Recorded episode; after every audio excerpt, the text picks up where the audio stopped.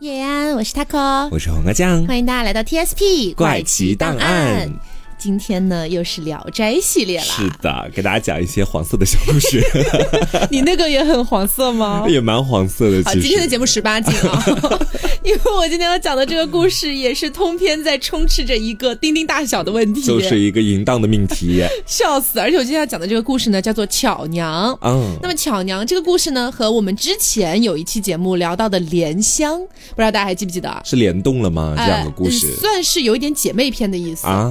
莲。莲香那个故事，大家如果不记得，简短的帮大家回忆一下啊。嗯，莲香呢，就是有一个男的，然后呢，他突如其来的遇到了一个女鬼和一个女狐狸啊啊！我想起来了，对，然后最后这个什么他，夫妻三三把交换，对对对，就是这个故事。嗯，那今天我们要讲的这个巧娘也是一样的，也是一个男的和一只狐狸和一只这个女鬼。对对对，那你那边的故事什么情况？我这边的这个故事呢，名字叫做长亭。嗯啊，讲的大致就是在家里面公公和女婿之间的矛盾，你知道吗？我以为公公和女婿 吓死我，没有发生一些什么，但是吵了很久的架。哦，好的，那我们就先来跟大家聊一聊巧娘这个故事啊。好，说在广东这个地方有一个官绅，他姓傅啊，傅文佩那个傅。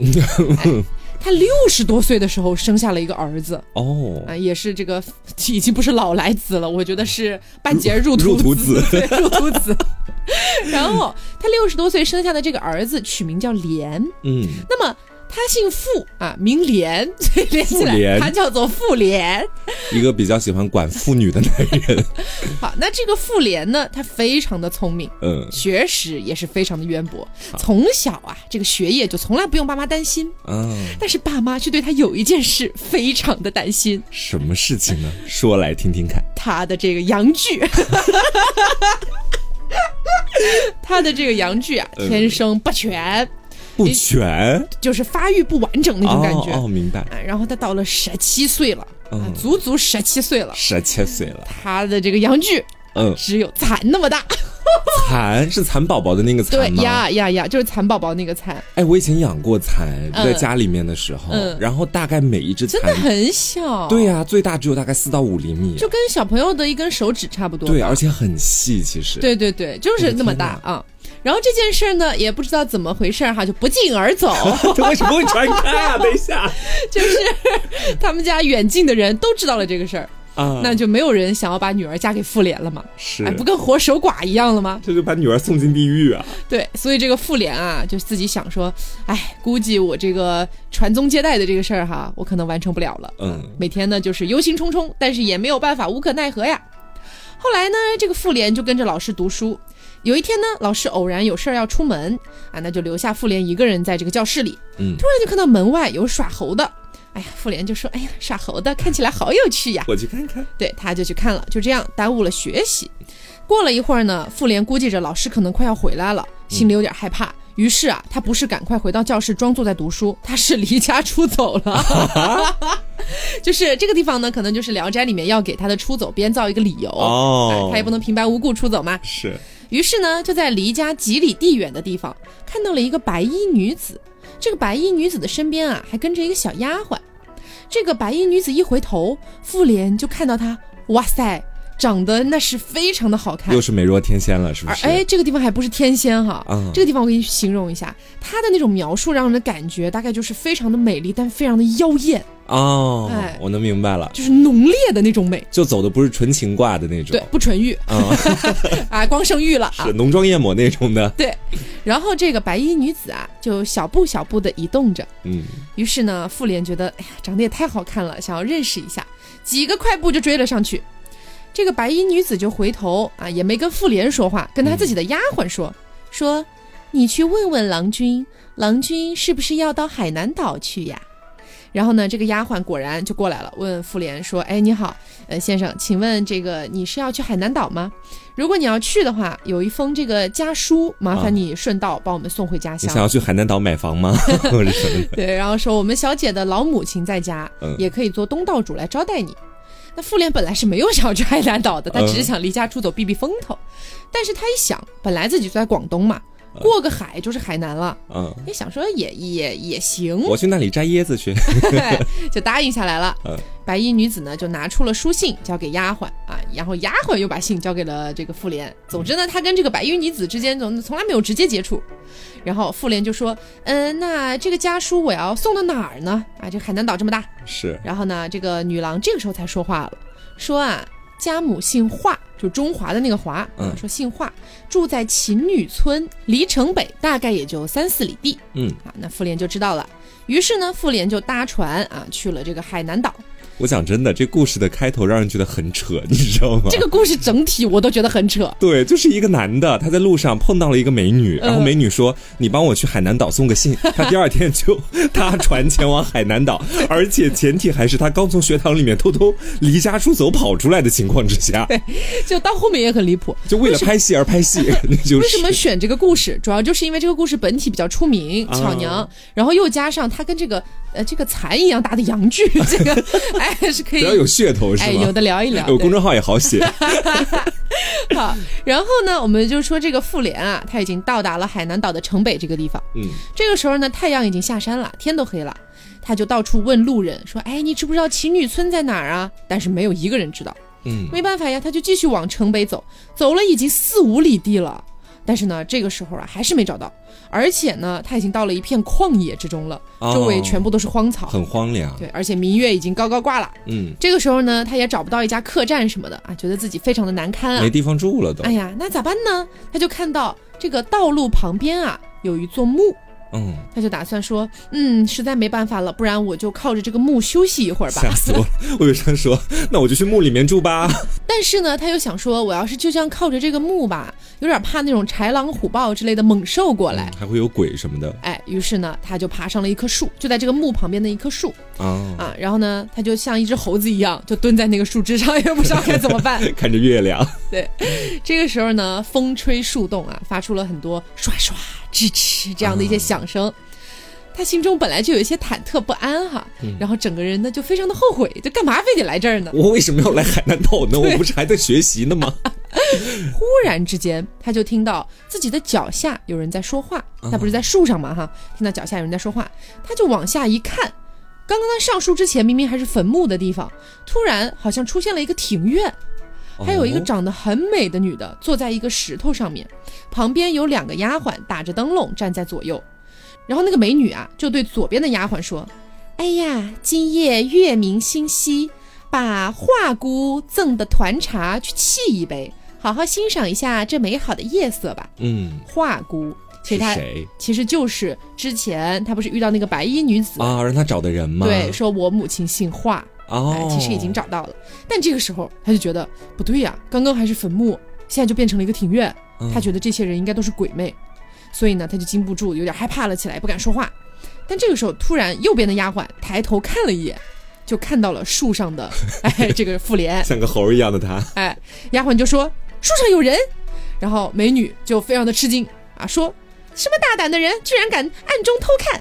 啊，这个妇联就非常害怕，也避无可避了，逃无可逃了，就只好啊，这个稀稀疏疏的从树上爬了下来。不不不不，不好意思啊，非常狼狈啊，他就在地上啊，这个跪下来磕头说：“哎，饶了我吧，饶了我吧。”这样子。然后呢，这个美女走近前一看。反怒为喜，为啥呀？因为妇联呢长得还是不错的哦，哎，是一个少年郎，对吧？但是他没看到 最该看的地方呀，马上就要看到了。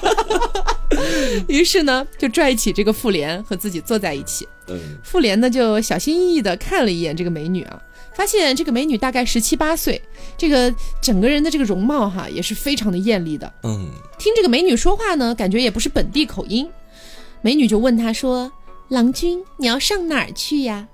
妇联说：“啊，我要替人送书信。”嗯，美女又说：“哼，旷野之中多强盗，露宿在外面实在令人担心。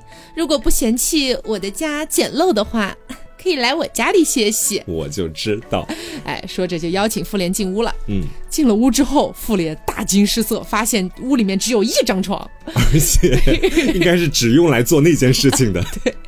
然后呢，这个美女就命令丫鬟去直接抱两床被子过来。啊。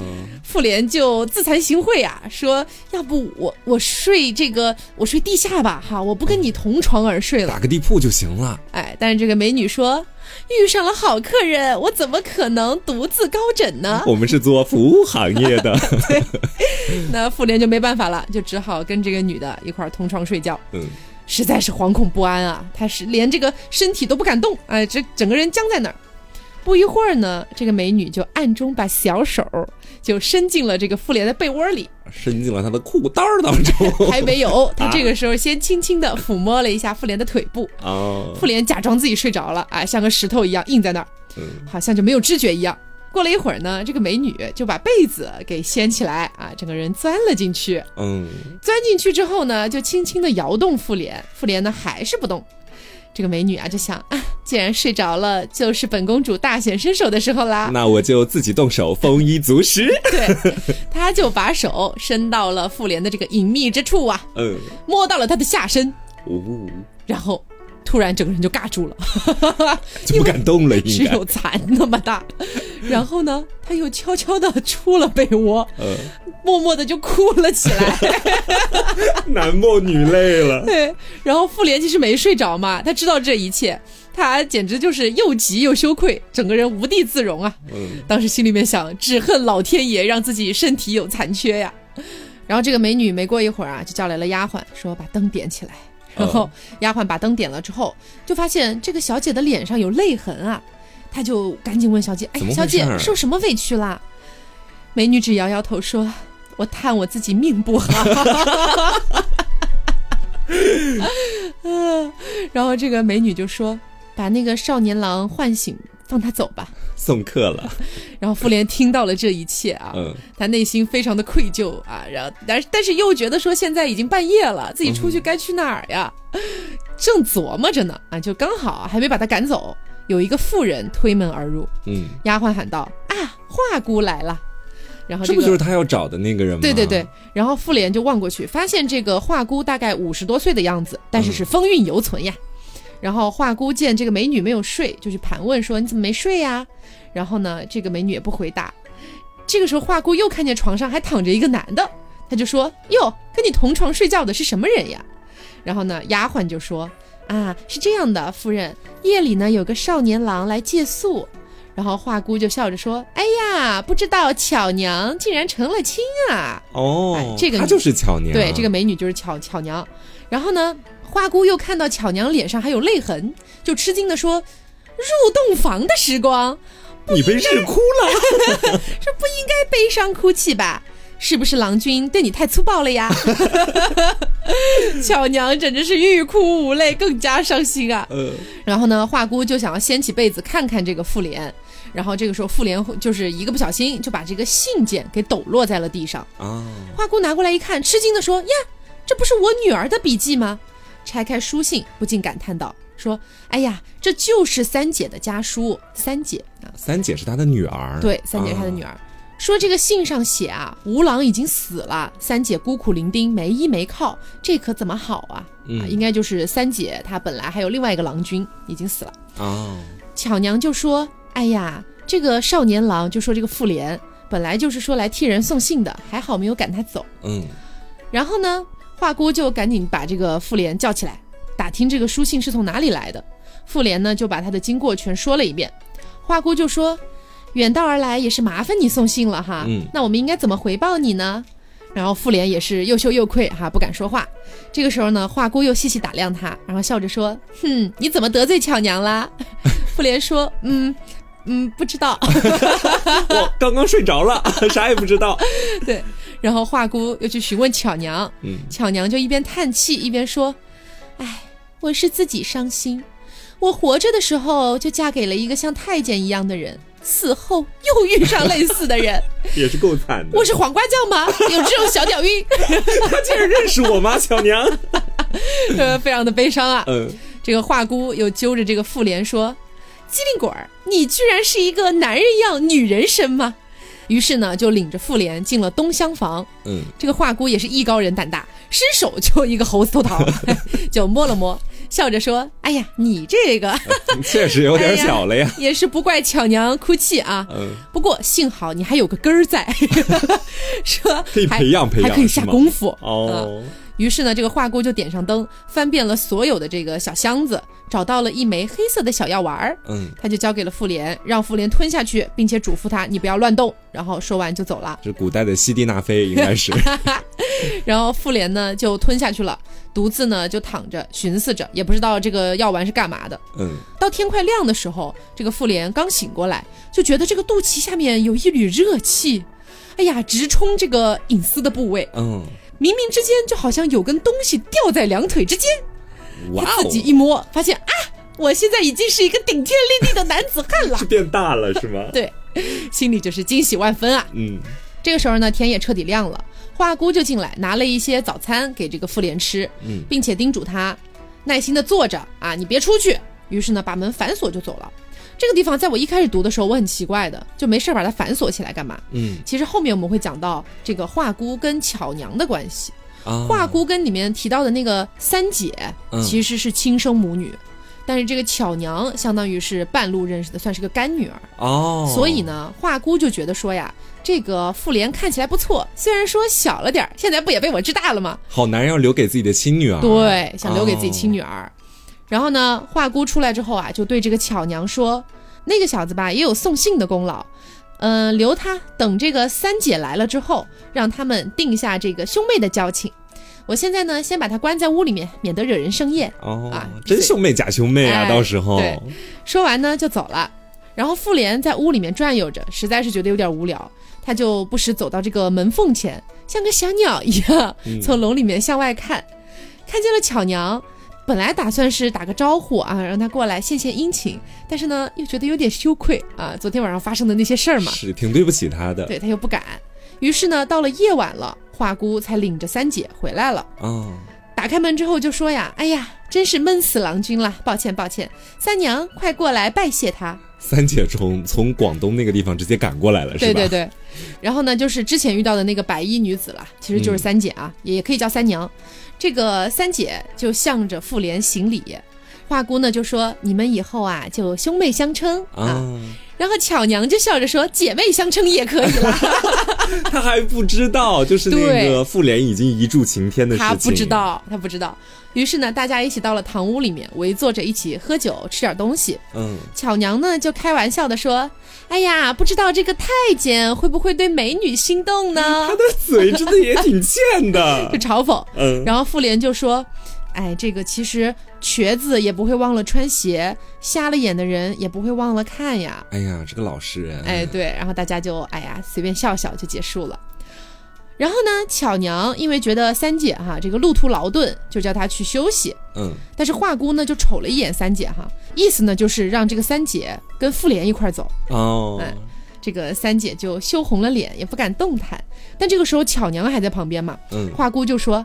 哎，没有啦，这个男人实际上就是个女的，就是那个那方面不行，哎，有什么可怕的？当面直接点破。对，说着就催促两个人快点一起走，然后呢，又私底下偷偷的跟妇联说，暗地里呀，你其实就是我的女婿啦，嗯，但是表面上你装成是我的儿子就行。哦，啊，然后妇联也挺高兴的，拥抱着这个三姐就快乐的入了洞房。嗯，我们都知道啊。心魔的刀，它出世锋芒，必然是很快就会结束的。是的，哎，闪电之间，闪电之间，哎，这一切就结束了。嗯，结束了之后呢，三姐倒是也没说什么。三姐说：“你可曾来过？” 哎，这个妇联就问这个三姐说：“巧娘是什么人呀？”因为她不是听到了嘛，说什么活着的时候死了之后又怎么样嘛？对。然后三姐就说：“啊。”他其实是鬼啦，就是云淡风轻的 我也是鬼啦，其实他不是鬼，他不是鬼，三姐不是鬼。我们来说哈，就是这个呃，巧娘是鬼，然后说虽然才貌双全，但是命运不太好。嗯，当时嫁给一个毛家的小子，那个小子啊有缺陷，十八岁了还不能行房事，因此呢，巧娘就是郁郁不乐啊，含恨而死。嗯，妇联当时就吃了一惊，就心想说三姐不会也是鬼吧？这个时候三姐就说呀：“哎呀，实话告诉你，我不是鬼。”这个时候本来妇联还哎，就是稍微安了一下心。他是狐狸吧？他马对他马上就说：“我是狐狸。”知道。说这个巧娘啊，一直自己住。嗯。然后呢，这个华姑跟三姐不是母女嘛？都是狐狸精。哎，他俩没有家住，就一开始借住巧娘的家。啊。后来就变成了有点像干妈和干女儿的关系。嗯。啊，这种感觉。当时呢，妇联吓坏了。但是这个三姐就说：“你不用害怕，虽然我们是鬼和狐狸，但是我们也没有要害你呀。”嗯。从此呢，每天都是一起吃喝谈笑。妇联虽然知道巧娘不是人，但是呢也挺喜欢她的，嗯，就是因为巧娘嘛，就是毕竟那天晚上发生了这个事儿，她也不太敢跟巧娘去说话，大家心里面其实是很喜欢巧娘的。后来有一天啊，华姑和三姐一起外出了，可能去办事儿了，就把这个妇联又锁在屋子里了，其实就是要避免妇联跟这个巧娘有接触，哦，不想他们俩搞在一起。对，然后呢，妇联就感到很烦闷啊，就绕着屋子走。隔着门就开始呼唤巧娘，巧娘你在吗？啊，在不在呀？过来看看我的一柱擎天。然后巧娘听到了，巧娘就叫丫鬟过来开门。嗯，啊，好不容易把门打开了之后啊，妇联就靠近巧娘啊，然后在她耳边悄悄地说：“求求你了，能不能让我单独跟你待一会儿呀？”哦。然后巧娘就说：“行吧。”心想说：“反正你也是姐妹。”嗯。然后呢，妇联就搂着这个巧娘就倒在了床上，然后呢，紧紧地抱着她。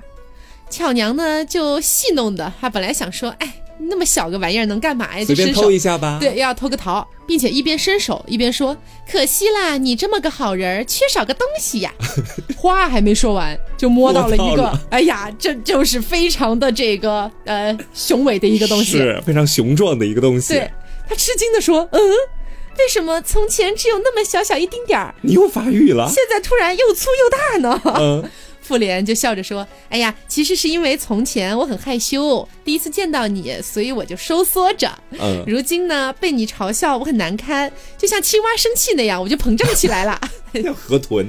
于是两个人就亲亲热热的啊，抱在了一起，做了还是搞在一起了。哎，对。后来呢，巧娘就问这个妇联说：‘那他们为什么要把你关在房间里面呀？’后来妇联就跟他解释了，说花姑的一些心思。巧娘非常生气呀，说。”从前他们母女俩没有栖身之处，到处游荡，我才把房子借给他们住。三姐还跟我学刺绣，我也从来没有吝啬过。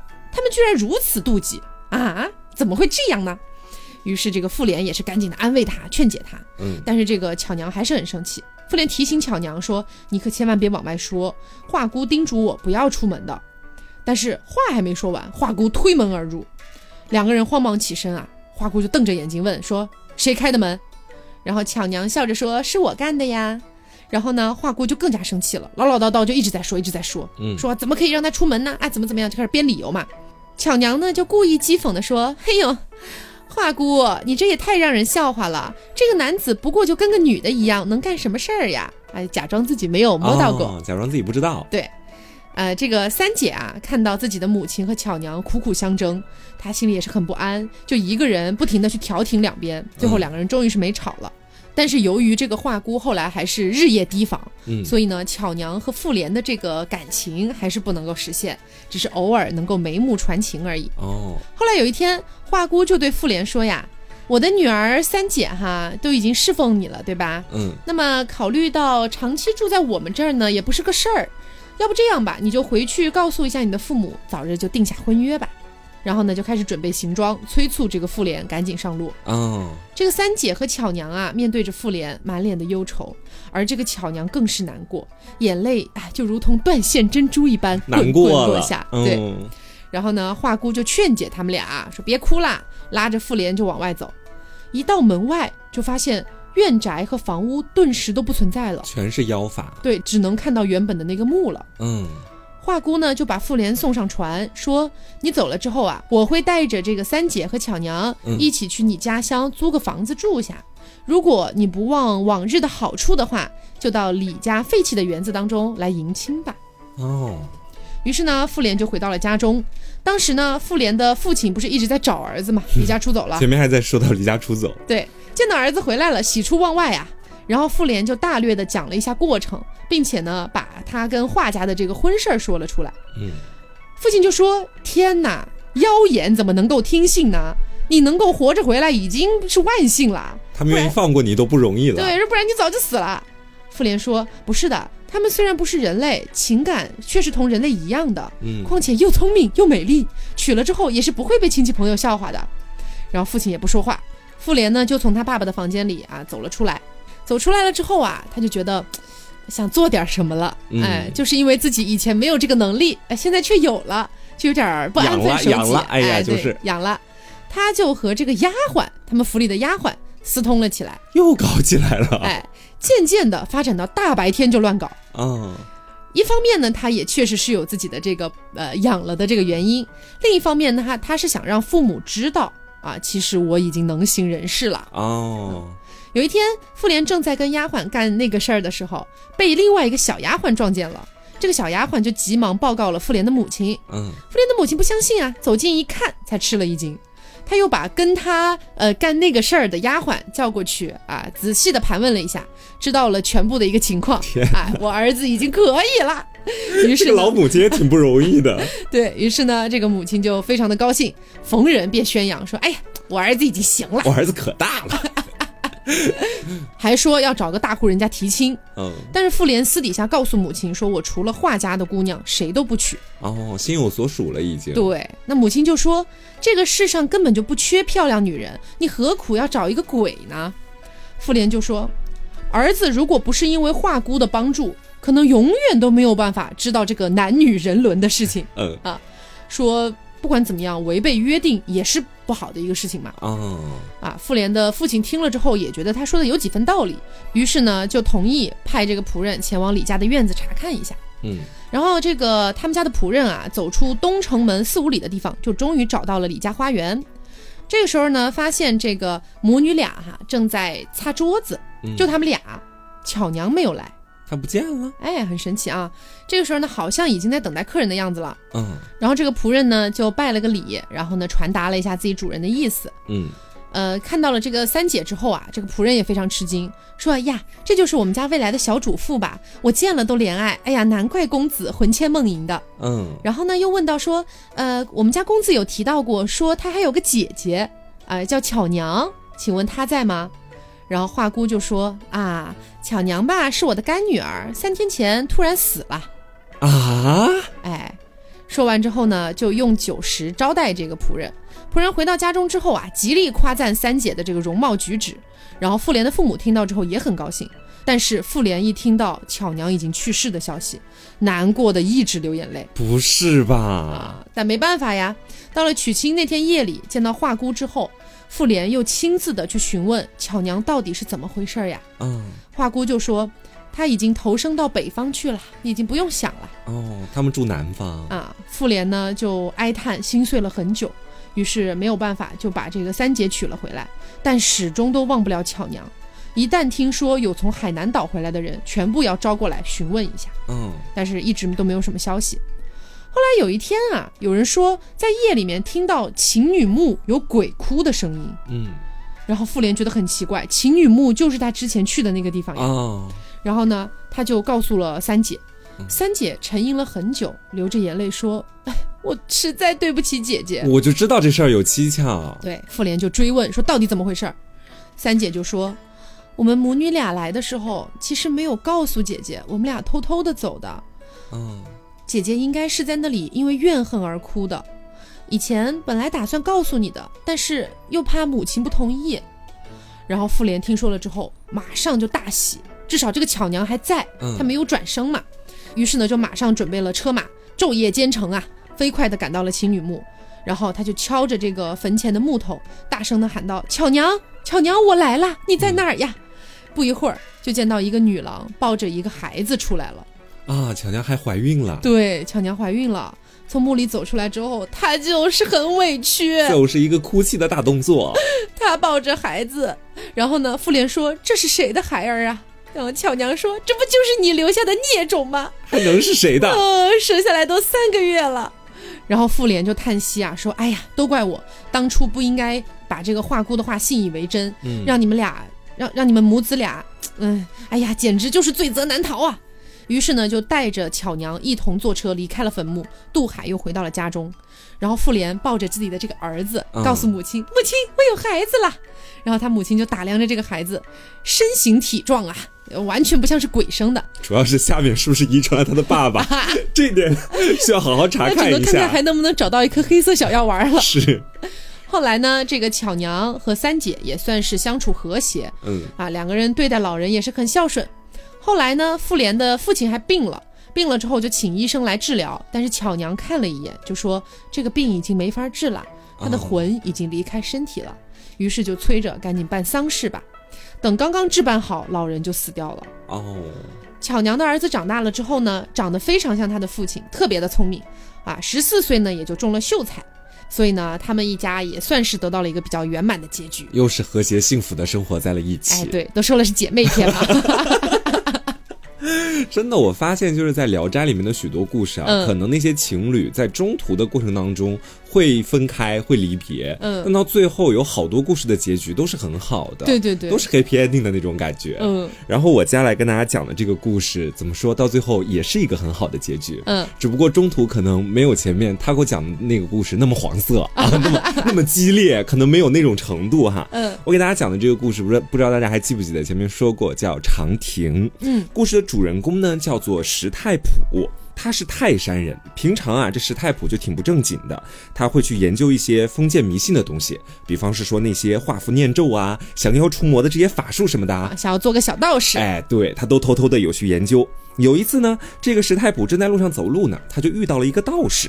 这个道士也是在玄学方面很有研究的。嗯，两个人一见面就成了很好的朋友，相谈甚欢。玄学好友。对，然后聊到后面的时候呢，这个道士就说了：“哎呀，老弟，我看你这个天资聪颖，骨骼清奇，是很适合来做我的徒弟呀。”嗯，然后这个石太普当然就答应了。这毕竟刚刚拜师第一天嘛，那作为师傅肯定是要给自己的徒弟展示一下自己的能力啊。于是这个道士就从自己的包里。面拿出了一个书匣子，打开了这个盒子之后，发现里面有两本书，一本书是讲驱狐的，就是把狐狸驱走，嗯嗯，另外一本书呢是讲驱鬼的，就把鬼驱走。又是狐狸和鬼。对，我发现这是在《聊斋》宇宙里面才会有的一种设定呢，就是狐狸和鬼他们是两个派系的。对对对，就包括今天这个故事里面也是把他们两个分成两本书来讲的。嗯。然后啊，这个道士当时就把驱鬼的书送给了石太普，就告诉他说：“哎，这本书我就送给你了，徒儿，你要好好学习它，好好运用它。只要你钻研透彻了，你这辈子就靠这本书，你就能够吃穿不愁，同时还能找个特别漂亮的老婆啊。”石太普当时呢就收下了这本书，哎呀，非常的感谢。哎呀，拜师第一天就收到了这样的礼物，嗯，顺便他就问了一下，他说：“哎呀，那师傅，你的名字叫什么呀？”道士就说：“我是汴城人啊，我住在这个汴城北村的玄地关，你可以叫我王赤诚。”嗯，说着呢，这两个人就交上了朋友。之后啊，这道士也在石太普的家里面住了好几天。在这几天主要干嘛呢？就是给他去讲那本书里面的一些法术口诀啊，都当面的亲自教给了他。嗯，自此以后，石太普这个人，他对法术就可以用精通两个字来形容了啊，已经跟以前的那个普通的法术爱好者完全不一样了，变专业了。对，自此。以后，他在他们那个乡下就开始经常帮人去行法事啦，去给别人驱魔避灾啦。就一来二去，很多乡里乡亲的人都知道他有这方面的特长，就会上门请他来去驱鬼。说有一天来了一个老头儿，这个老头儿呢，他说自己姓翁，我们就叫他老翁就好了哈。老翁当时就拿了非常多的钱财还有绸缎啊，就说石太普，你帮帮我，这么多钱我都给你，只要你能帮我解决这个问题。嗯，石太普当时一看这么多钱啊，也就答应了，觉得说，哎呀，干嘛跟钱过不去呢？是不是？嗯，就说啊，那你有什么这个请求？你现在不妨说说看吧。这个老翁就说，我的女儿在家里面被鬼缠住了。得了很重很重的病，现在性命垂危，你能不能跟我一起去我家里看看他，救他一命？嗯，这史太普当时一听，既有钱，还是个女儿，还是个女的，啊，当时就很开心，就答应下来了，说好，我跟你一起去看看。他就跟着这个老翁走了十几里的山路，到了一个山村里面。他终于见到这个老头的家了。老头的家是很华丽的，看起来摆设也非常讲究，就是一个很大的那种宅子。嗯，然后走进了宅子啊，七拐十八弯，终于到了他女儿的那个闺房。进了闺房之后呢，就看到一个小姑娘躺在床上，这个床的四周都被那个纱帐围了起来。嗯，这石太卜当时就打开纱帐，看到了这个老翁的女儿，看起来只有十四五岁的样子，但是整个面容非常的憔悴啊，一片惨白，就是奄奄一息的感觉。史太普才刚走到床边，这个姑娘就瞬间睁开了眼睛，很大声的喊：“救命的良医来了！”哦，喊出了这一句之后，全家人听到了都特别开心，因为他们说小女儿其实在前几天已经好几天都说不了话了，没想到一见到石太普啊，都喊出来了，足以证明石太普是有一定的实力的。说着呢，这石太普就走出了屋子，就问老翁说：“你也跟我讲讲，他到底是怎么得这个病的？为什么会现在躺在床上不能动了？”这老翁当时就说呀，也不知道是怎么回事，也不知道是从哪天开始，就在白天的时候，经常能看到一个年轻人，他就来到了小女儿的屋子里面，要跟她一起睡觉啊。然后我们家里面人呢，看到他进去了之后，就特别想把他抓起来，但是刚走进房间，那个年轻人转眼就不见了。然后我们纷纷都退出房间的时候，就又看到那个年轻人进去了，他们就慢慢肯定了，这个年轻人肯定不是普通人，他一定是个鬼。石太普当时听了之后就说：“如果是鬼，我驱走他是不难的；但他如果是狐狸，那我就没办法了，因为我只学习了驱鬼术，另外一本书还没学。”对。然后这老头当时就保证了，说啊，肯定不是狐狸，我确定他一定就是鬼。石太普呢就画了一张符咒给了这个老翁，晚上也住在了老翁的家里面，准备细细观察一下到底是怎么回事儿。嗯。等到半夜的时候，果然就看到一个年轻人他走进来了。这个年轻人穿着非常整齐，史太普第一眼看到他的时候，还以为是这个老翁家里面的亲戚来了，于是他就去问这个年轻人说：“你是谁呀？”年轻人就说：“我是鬼。”这么直白吗？很直白的就告诉他了：“我是鬼，但是这个老头家里全是狐狸，对他们也不是人，我只是因为喜欢他们家的女儿，就那个小女儿躺床上呢，名字叫做红婷。”这鬼喜欢他，好可怕！对，所以我才一直留宿在这一窝狐狸这里。我们鬼喜欢狐狸，又没有喜欢人，这是不伤阴德的事情。你又何必要护着他们家呢？他就跟这个师太卜说了，意思就是说你别保护他们家了，也别拆散我们的姻缘。顺便他还告诉了史太普，说这个红婷的姐姐名字叫做长婷，长亭就是我们这故事的名字哈。这个长亭长得更漂亮，而且这个鬼还知道她是处子之身。说他怎么知道的？我不知道，他是跟史太普说，特地把这个长亭留给他了。哦，然后史太普当时也动了歪念头，但他转眼一想，说你一个鬼，你就为了我的姻缘，特地跑过来帮我这么一把，我不太相信你。嗯，你是不是也想从我这里得到一些什么东西？谢谢。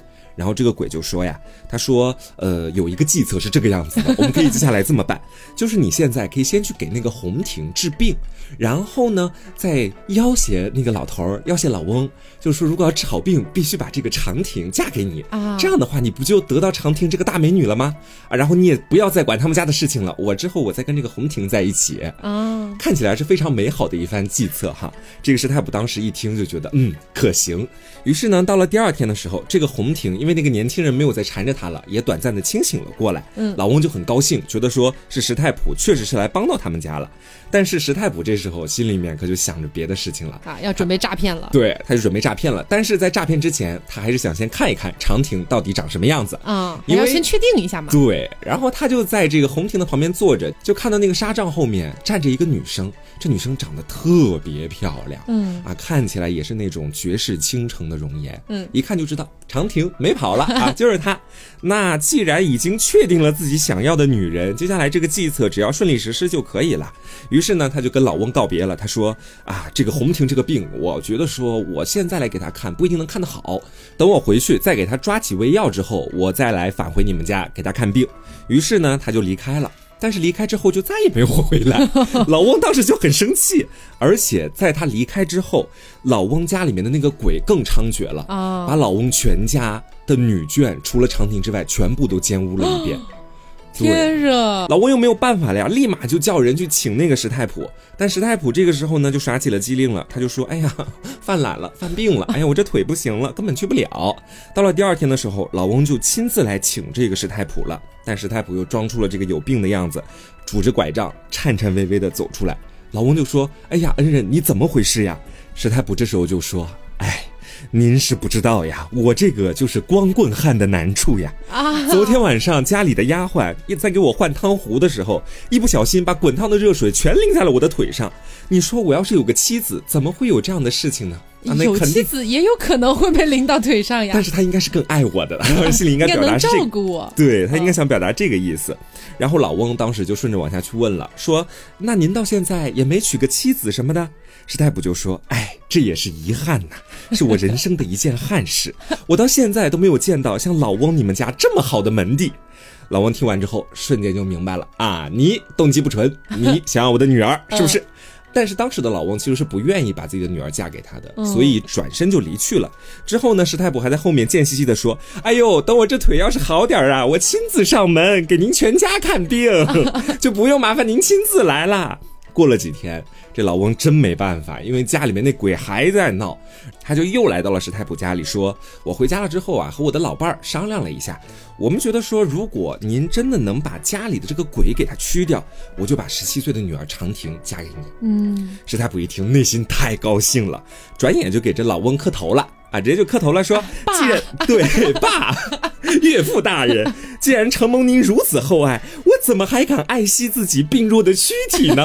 我这就去您家给您全家驱鬼。”嗯，之后呢，他就去了这个老翁的家里面，进去了之后，把全家都诊断了一遍，然后说：“哎，这事儿包在我身上了，好办。”然后他还有一件事情要确定一下，就是石太卜很担心自己给他们全家看完病之后，他们出尔反尔了，啊，说不嫁了。啊，之后呢，他就跟家里面这个老太太开始去商量起来了，就把自己的担忧跟老太太去说了。这老太太当时就说：“先生，你怎么就不相信我们呢？”之后就把长亭头上的那个簪子直接拿下来了，递给了石太普说：“以这个簪子为证，只要你把我们全家医好了，这女儿就是你的。”什么定情信物？大致就表达了这个意思。嗯。之后石太普就到他们家里面，用自己的毕生所学，把每个人身上的污浊之气都给净化了一番。嗯。等于是全家都给治好了。嗯。之后石太普呢就打算告辞回家了。这个时候，这个老头啊，就老翁挽留他说：“哎呀，你今天给了我们家这么大的恩惠，一是要嫁你女儿，二是我想请你吃个饭啊，今晚就在我们家留宿吧，要不然就……嗯，到这个隔天的时候，我再亲自把女儿和您一起送回家。”这石太卜当时一听说也行啊，反正我是帮了你们家这么大个忙，于是呢，当天晚上就跟着老翁全家一起吃饭。吃完饭之后已经是半夜三更了，就在老翁家里住下了。这个石太卜当时刚脱完衣服，躺在床上准备睡觉的时候，就突然发现长亭啊，特别慌张的跑过来敲他房间的门。打开门之后问他怎么回事，长亭说：“你现在赶紧跑，我们家的人计划拿刀来杀你，赶紧走吧。”哎，好吓人啊！这个故事是。然后说完之后呢，长亭就赶紧离开了。石太卜这时候也被吓到了，说：“我帮了你们全家，你们现在既然要来杀我，立马呢他就爬着墙头啊就跑走了。跑到外面的时候呢，看到远处有一片火光，原来是半夜的时候有一些猎人还在山上打猎，他就跟着那些猎人走到了一起，之后回了家。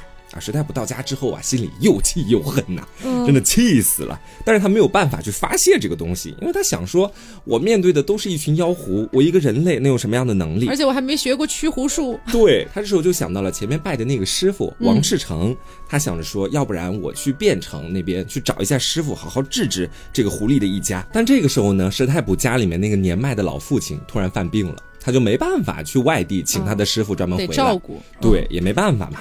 说是在之后的有一天啊，突然有两辆轿子来到了他家门口，一看这轿子里是谁？就是那个在山上的老翁和老太太，嗯，两个人为什么突然间又赶到了石太普的家门口，就很奇怪，而且他们还带着自己的女儿长亭一起来的。嗯，老太太下了轿子之后呢，就跟石太普说：“自从那天晚上你走了之后，你怎么不到我们家去了呢？我们家里面人还等着你把女儿娶走呢。”石太普当时心里真是又气又恨，想着说：“你们全家是想要杀我，现在还问我为什么不去你们家接女儿？嗯，觉得很奇怪呀。”但是老太太当时也没有去看出他太多的不对，就把身后的长亭直接拉到了他们家里，让他们直接开始在他们家的院落里面一拜天地，二拜高堂。是不是长亭不想嫁？他故意这么说的？不是，其实不是啊。长亭是想嫁的，是他们家里面的那个老翁不太想女儿。嫁给这个石太普，所以呢，当天晚上是真的想要去把石太普杀掉的。之后呢，石太普就想要把岳父岳母留在家里面的宅子，这刚结完婚，好歹吃个饭吧。但是老头老太太就说：“哎呀，不用了，不用了，我们直接回这个山里面的老家去了。”两个人转眼之间又坐着轿子走了。嗯，之后这石太普就越想越不对劲，想要说你们前脚说杀我，后脚又好心好意的把这个女儿亲自送过来，到底是为什么？于是他就一直在逼问长亭，逼问到后面，长亭才终于说了实话，说在当天晚上的时候呢，他们家那个父亲老翁是一直很想杀掉石太普的，但是老太太并不想。老太太觉得说，既然石太普帮了咱们家这么大一个忙，那把女儿嫁过去也是情理之中的事情，所以全家除了老翁之外，基本上都不赞同当天晚上把石太普杀掉。嗯，但没想到老翁当天晚上还是动了杀心。嗯，这也就是导致后面长亭会突然火急火燎的赶到石太普的房间跟他说，让他赶紧走。嗯嗯，是这样的一个缘故。之后呢，过了两三个月，老翁家里面又来人了，又要把这个女儿接回去了。啊，说好像也就是在让这个女儿在这儿过了两个月。然后转眼又要接回娘家去，问什么原因呢？也不说具体。这石太普当时心里就想着说：“哎呀，这一接回去了，肯定接不回来了呀。”对呀，说不定这老婆直接送走了之后，基本上就再也见不着了。于是呢，就不让长亭走。这长亭当时也很伤心，因为他也想回娘家啊。但是石太普打死都不同意。就这样又过了一年多，长亭生下了一个儿子，名字叫做慧儿。智慧的那个慧，嗯，然后呢，家里面又给慧儿雇了一个奶妈，但是这孩子生来就特别好哭，到了晚上就非得跟着母亲一块睡，不然呢就整夜都啼哭不停。说有一天这老翁家里面又派了一辆轿子过来，硬是要把这个女儿长亭接回去。这长亭当时看着轿子，又看了看还在襁褓之中的儿子，陷入了一个两难的境地。石太卜这个时候呢，觉得说，哎，娘家人想要见一见自己的女儿，好像也可以理解，而且已经扣了他一两年了，于是这次就答应他们把这个长亭直接接回去。长亭呢，当时也就上了轿子，在临走之前，他跟石太卜说：“我一个月之后就会回来。”嗯，但是没想到啊，这次一走之后，两年多都没回来，等于说直接被老翁扣下了。嗯，石太卜心里面感觉是又气又恨，但是也没办法，还是跟以前一样。他慢慢心里也想清楚了，那就断了吧。那我之后我再找一段新的。他也慢慢动了这样的想法。头发甩甩，大步的走开，继续走向下一段啊，就是这样。之后呢，石太普的那个老父亲，就我们前面说到的得病的那个病死死了，就让他特别的悲伤。然后再加上家里面的这个孩子，每天也是啼哭不停，都想要去找妈妈。所以说石太普那段时间过得确实是不怎么样。嗯。然后呢，在家父死了之后，石太普因为过度悲伤，整个人就直接倒在了地上。啊，等于是家里面他的其他的兄弟过来去料理他的父亲的后事。嗯，但是也就是在他父亲的灵堂上，当时石太普也是撑着一个病弱的身躯，在那里跟每一个来拜见的宾客，等于说知会一声。嗯，然后这个时候长亭来了。石太卜见到长亭之后，一面觉得说很开心，一面又特别的恨，因为他觉得说长亭已经离开这么久了才知道回来，嗯，但是呢，一面他又觉得说实在是太喜欢这个女孩了，真的没办法。然后见面之后，长亭就说：“哎，我理解你的苦处，我回到山里面去之后，也是因为我们家老翁一直都不放我出来，所以说才导致我这么久都没回来。嗯，但是这一次呢，我们全家人刚好是经过了你们家旁边的时候，得知你父亲死了，也就是我岳父死了，嗯。”所以我才会回来看一眼的。于是呢，长亭当时就在灵堂里面看着这个石太婆好像不太能动的样子，就帮着他前前后后打点家里，收拾灵堂，也算是暂时住了一阵儿。之后没过多久呢，娘家那边又请人来接长亭回去了。啊，这次的理由是家母，就家里面那个老太太，身体不太好了，需要想要赶紧见见自己的女儿，就又把长亭接走了。这一接又是两年没回来啊！你就发现这娘家人特别难搞，你有没有发现？就你分明已经把自己的女儿嫁出去了，然后两，而且还是你自己主动带着过来要嫁的。是，而且不让小两口好好过日子，时不时还把就把他那个接回去，一接还就两三年都不回来。嗯，说这两三年的时间呢，这石太仆可能心已经死了，我觉得 他就跟着自己的儿子慧。在一起生活，两个人也算是基本上到后面不太会想起长亭了，却没想到有一天长亭哭丧着又回来了。啊，这次回来呢是有求于史太普，他就跟史太普说呀：“我这次回来确实是因为家里面老翁的事情，家里面老翁遭难了。”我知道你听完我接下来所说的这些，你可能会很开心，但是你要体谅一下我的情绪。我这次是来想请你帮助我们的。嗯，就事情是这个样子的。当年长亭走了之后，这个老翁就不想让长亭再回去了，于是带着全家就想着搬家离开，于是就来到了另外一个很远的地方。在当时呢，那个地方有一个赵员外，赵员外当时家里就接纳了老翁一家，然后老翁当时也是觉得说挺感激赵员外的，就把自己的女儿红婷，就那个在我们前面说得病的那个女生，嗯，嫁给了赵员外家的儿子赵公子。但赵公子呢，生性非常的浪荡啊，有了老婆之后呢，在外面还每天灯红酒绿的，每天还去找别的女人，于是就导致老翁家里面特别不开心。这种不开心慢慢也传递到了赵员外的家里面。赵员外当时说：“你们家来我们家，那就是高攀。我们家儿子现在在外面灯红酒绿，那你们也管不着。”于是他们就找了一个很厉害的道士，当时就直接把这个老翁打出原形啊，把他变成了狐狸，然后我在地上捆着，说就此要降服他。然后家里面的其他人全部都散了。长亭就跟着家里的老太太一起来到了石太普这里，请求他的帮助。嗯，因为那个很厉害的道士就是石太普的师傅啊，不是叫做王赤诚嘛。嗯，于是呢，长亭和他的妈妈当时就求着石太普说：“你能不能去找一找你那个很厉害的师傅，帮我们说说情，把老翁放出来？哎呀，我们全家人都算是对不起你。我发誓，就是这一次，你如果把老翁救出来了，那我女儿长亭以后一定一生陪伴在您的左右。”哦。就其实石太普他当时已经不太相信这些所说的话了，因为在先前说是要把女儿嫁过来的也是你们，带走她的也是你们。他可能心想狐狸狡猾，对，太狡猾了，很狡诈。但是呢，我们说石太普毕竟也是一个男人啊，男人在看到那种特别柔弱的女人的时候，还是会生出一些保护欲。当时看到那个长亭哭的那就一个楚楚动人，他就心软了，说好。那我就去找我的那个师傅啊，我就去看看到底能不能把这个老翁救出来。于是呢，他就连夜赶路来到了汴城，见到了他多年前拜的师傅王赤诚。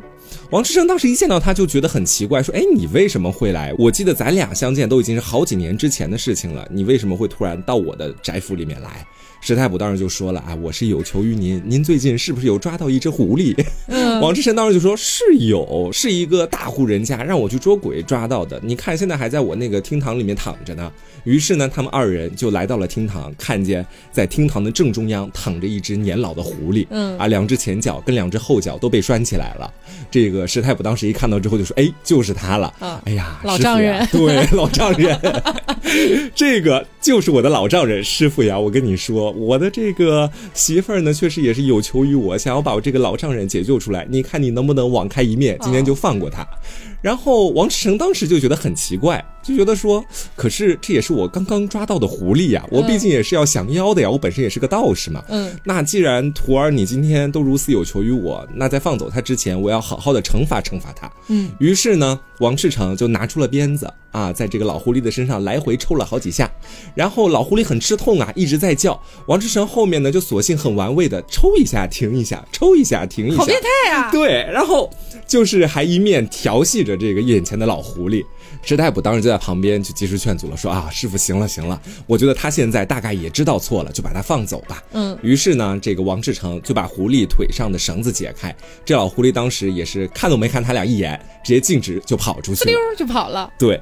然后是太普呢，到后面就回到了自己家里面。没过几天，老太太就带着长亭过来了。这次过来是真的想把长亭交给石太普了。嗯，就跟他说啊，我这女儿以后也就交给你了。我们家老翁啊，先前也确实是对不住你，我女儿以后也就交给你了。嗯，但是在我女儿彻底要就是跟你买断一辈子之前，能不能再让她跟我回家两天？哎呦，去照看一下家里面的老翁，毕竟他刚刚从外面被降妖除魔的道士打完回来。那你就照顾完了再带过来嘛，你烦死了。是，然后石太武当时心里想，行 行可以，你们今天耍了老子那么多次，我这次再最后相信你们一次。嗯啊，这次倒是真没耍。他这个长亭回去之后，也就大概两三天吧，转眼之间就回到了石太普家里面。嗯，两个人也算是在一块儿，就此幸福的生活在一起了。所以这个故事就是一个狐狸戏耍道士的故事，是吗？这个就是一个老岳父和这个叫什么女婿两个人一块斗法的故事。哎，可是我有个问题啊，就前面那个鬼不是跟石太普约好的是，就是说，呃，后面他还要去搞红亭吗？对，那个鬼就这样消失了，消失了。就我发现，其实很多时候就是这样的，就像你前面讲的那个故事一样，他为什么要去海南岛？包括我这个为什么到后面那个鬼没有去搞红亭就此消失？我觉得这是他在故事设计里面可能就当时提出这个线，对，然后就是生拉硬凑，我可能感觉有时候会有一点这种感觉。好，那么今天就是跟大家分享了《聊斋》里面的两个长篇幅的故事，嗯，一个叫做巧娘，一个叫做长亭，嗯，也希望大家能够喜欢。那么我们今天的节目差不多就是到这里了，那么我是 taco，我是黄瓜酱，那我们下周再见喽，拜拜。